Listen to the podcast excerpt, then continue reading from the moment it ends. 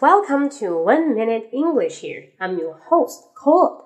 In today's section, I'd like to talk about Aquaman, because tonight I will watch Aquaman in the movie theater.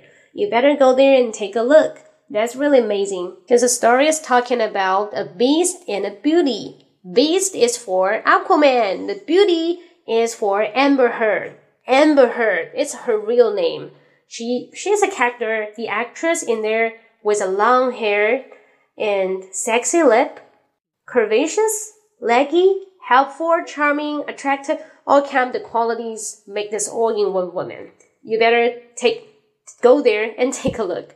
Alright, so what I call Aquaman a beast because I think he's a mindless, even with a very strong body and muscular. But still, I don't like his characteristic, usually very hesitant to do something. And the key point is that uh, he doesn't know about his destiny. Uh, that caused he only follow the order from his wife. But his wife has always do something on purpose and never lost a target. I think that he's the best kind of the woman I've ever seen in DC movie and DC cartoons. Alright, that is a brief kind of conclusion from Aquaman. Hopefully you will like it. If you have more details you want to share and leave your comment with you hold a different views, so let's you can leave a message. Alright, I'm willing and anticipate for it.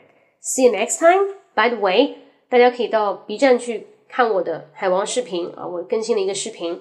那就在梗妹英文啊，梗妹英文，哔哩哔哩搜梗妹英文，这个梗就是木字旁一个根，搜梗妹就可以看到，好吗？See you next time，Bye bye.。